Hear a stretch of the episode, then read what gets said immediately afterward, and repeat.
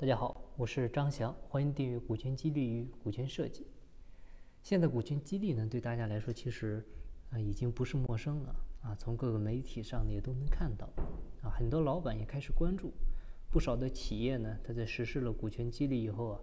效果也都还不错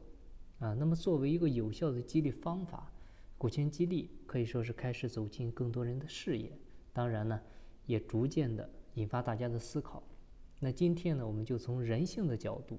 啊，从员工和老板这两个不同的群体来进行一下分析，啊，帮助大家更深入的来了解股权激励。我们说，中国人呢，大多有这样一个心理，啊，就是宁为鸡头，不为凤尾，啊，所以员工呢，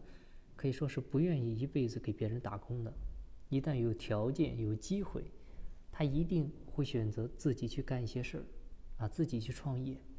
这个时候呢，就会选择抛弃老板。那么这时候呢，老板就会面临一个非常严峻的挑战，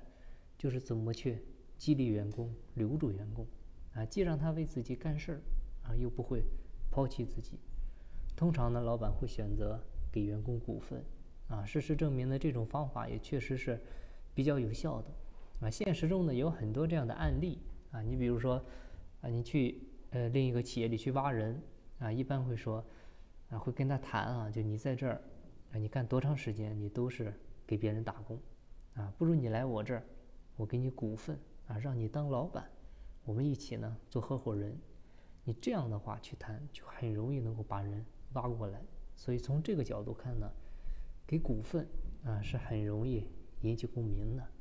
啊，有一次呢跟一个老板聊天，他说呢他有个员工非常的有潜力。啊，就是他想要的那种人才啊，所以呢，他就想让他去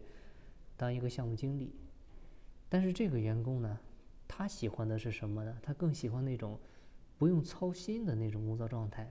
啊，说什么也不乐意去啊。直到最后，老板跟他谈：“你如果去的话，我就给你十个点的股份啊。”这个时候呢，员工才非常痛快的答应。所以这个小故事呢，就能够说明。每个人呢，其实都是喜欢给自己干的，不是他不愿意干。啊，你说做自己的事儿，啊，再怎么操心，他也乐意去干。那如果不是给自己干，给别人干，我还操心，那为了什么呢？所以还是不操心的好。所以，你看，通过这个小故事呢，我们可以发现，其实每个人呢，都是喜欢给自己干，啊，愿意呢做自己的事儿，啊，尤其现在呢。基本已经到了二零一九年，啊，我们说，老板们面对的管理群体呢，其实都已经发生很大的变化了。之前我们谈，啊，八零后，啊，九零后，啊，你现在零零后，啊，都已经成为我们工作的新生代，啊，甚至是主力军。那这个群体呢，更加的自主，更加的个性，同时呢，也更加张扬，啊，更加的不愿去服从传统的那种。管理方式，啊，他不愿意去遵守那种过去的那种层级式的啊教条式的管理，啊，这时候呢要求更多的是自主，是自我经营。像现在社会上不也流传这样一句话吗？啊，七零后是既愿意上班又愿意加班，八零后呢只愿意上班不愿意加班，九零后呢是啊既不愿意上班也不愿意加班，啊，所以这是一个社会现象。我们不需要去讨论这些现象的对错或者怎么发展，它的利与弊啊，因为无论如何，这个社会呢，最终都是九零后、零零后的天下，因为谁也没有办法来回避这个现实。那么，老板呢，需要做的就是如何根据这个群体的特性啊，来考虑、来设计他们的激励模式啊，让这些新生代的力量呢，能够发挥真正应有的作用。另外呢，作为老板还需要关注的就是员工的心理，他对于未来的安全的一个关注。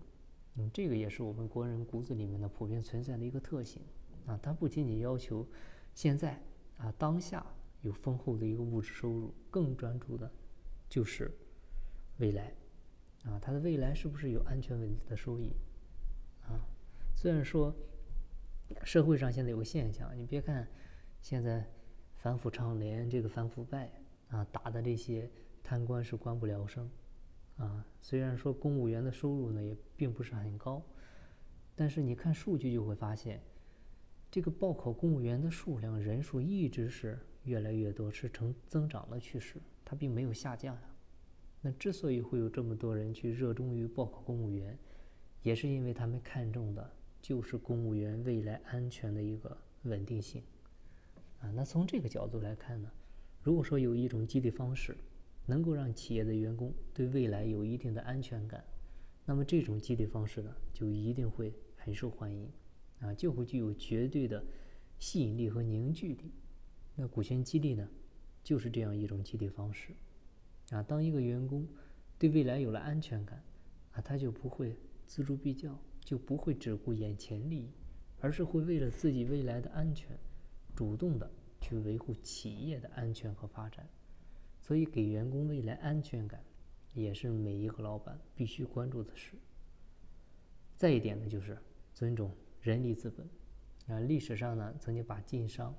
这个股东分成两类，一个叫银股股东，一个叫深股股东。啊，顾名思义啊，银股股东就是出银子啊，出货币资本的一个出资人；深股股东呢，就是靠自己的身体劳力出人力资本的。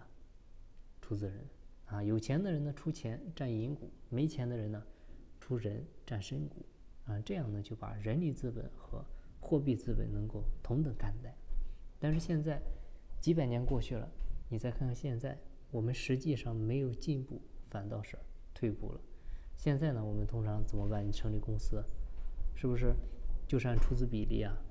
啊，你比如成立一个一百万啊，你出五十万占百分之五十，是不是都是这样？现在只是把货币出资人当做股东，把人力资本的出资人呢，仅仅当做一个打工者来看待。所以从人性的角度上来说呢，这是对人的不尊重。啊，你把钱看得比人更重，但是钱是死的，人是活的，人能成事儿也能坏事。啊，我们现在给员工一定的股权，啊，包括股权激励，其实呢就是在拿人当人看，就是把人的能力。和货币当做同等资本去看待，其实这是回归到人性的本质上，啊，就是重新对人性的认识，这个才是真正的以人为本。我们讲，在一个企业里啊，老板和员工啊，只有一一块儿努力，才能有预期的收益。那老板和员工之间呢，其实是一种相互依存的关系，他任何一方都不可能独立存在。老板呢是搭建了平台给员工，员工的劳动呢成就了老板的平台运转，是这样的一种依存关系，啊，那这样的基于这样的一种关系，他的利益到底应该如何分配才能公平呢？这时候你会发现，老板通常给员工分的仅仅是当年可分配的东西，主要就是工资和奖金，那没分配的结余的那部分呢，都是老板的。而且是一大部分啊，包括未来投资的收益，也都是老板的。你这些收益跟员工是没有关系的，而且未来溢价的部分、增值的部分跟员工呢也没有关系。啊，多少年来呢，这种分配方式是被广泛认可。但是作为一个员工，你想想，他把自己的青春啊，甚至有的把自己的一生都献给了你的企业，而未来没有分配的那部分收益。还有未来溢价的那部分呢，却都是跟他自己没关系的，所以这显然是不公平的。那给员工一个未来，把未来没有分配的和未来的溢价呢，可以分一部分给员工，啊，这样才是公平。也只有这样呢，才能维护好老板和员工这种相互依存的关系，啊，让公司的平台呢运转形成一个良性循环。啊，其实老板分给员工股份的背后呢，它更有意义的是，它可以防止经理人的一个短期行为。啊，作为企业的代理人，那经理人的使命其实注定了他不会过多的去考虑企业的长远利益。但是如果你给了经理人股份，那么他和老板呢就形成一个利益共同体。那这时候分的就不仅仅是眼前的这个短期收益了，它还有。长期利益，啊，这样的话就可以很好的防止经理人的短期行为，那如果不能把经理人变成自己人，那么经理人呢，可能就会利用自己和老板之间的这种信息不对称啊、利益不对称啊、资源不对称啊、啊等等，他可能就会通过采取一些短期行为的手段来达成自己的短期利益。你这显然就会伤害企业和老板的长期利益。那这样的结果怎么样？啊，就是经理人拍屁股走人，啊，最后呢留下了一个千疮百孔的企业。交给老板，但是如果一旦经理人和老板的利益是一致的，那经理人呢，他就会以主人的心态啊，他来安排企业的一些行为，你这样就会避免短期行为，这样就会保证企业形成一个良性的运行，啊，从而呢能够保护企业的资产，这样企业不就健康发展了？所以，通常来说呢，员工跟老板呢，他是两个不同的群体。因为所处的位置不同，代表的呢利益不同，所以虽然说都是在一家企业吧，但往往都是对立的啊，各怀心思。但是股权激励呢，其实可以很好的改变这种对立的状况，就是让员工跟老板他们因为有了共同的利益，从而呢心往一处想，劲儿往一处使。那这样的结果呢，就是因为股权激励它符合了人性。尊重了人性，所以呢，也就是必然的。那今天的分享呢，就到这里，感谢您的收听。金不在西天，金在路上。我是张翔，下期再见，拜拜。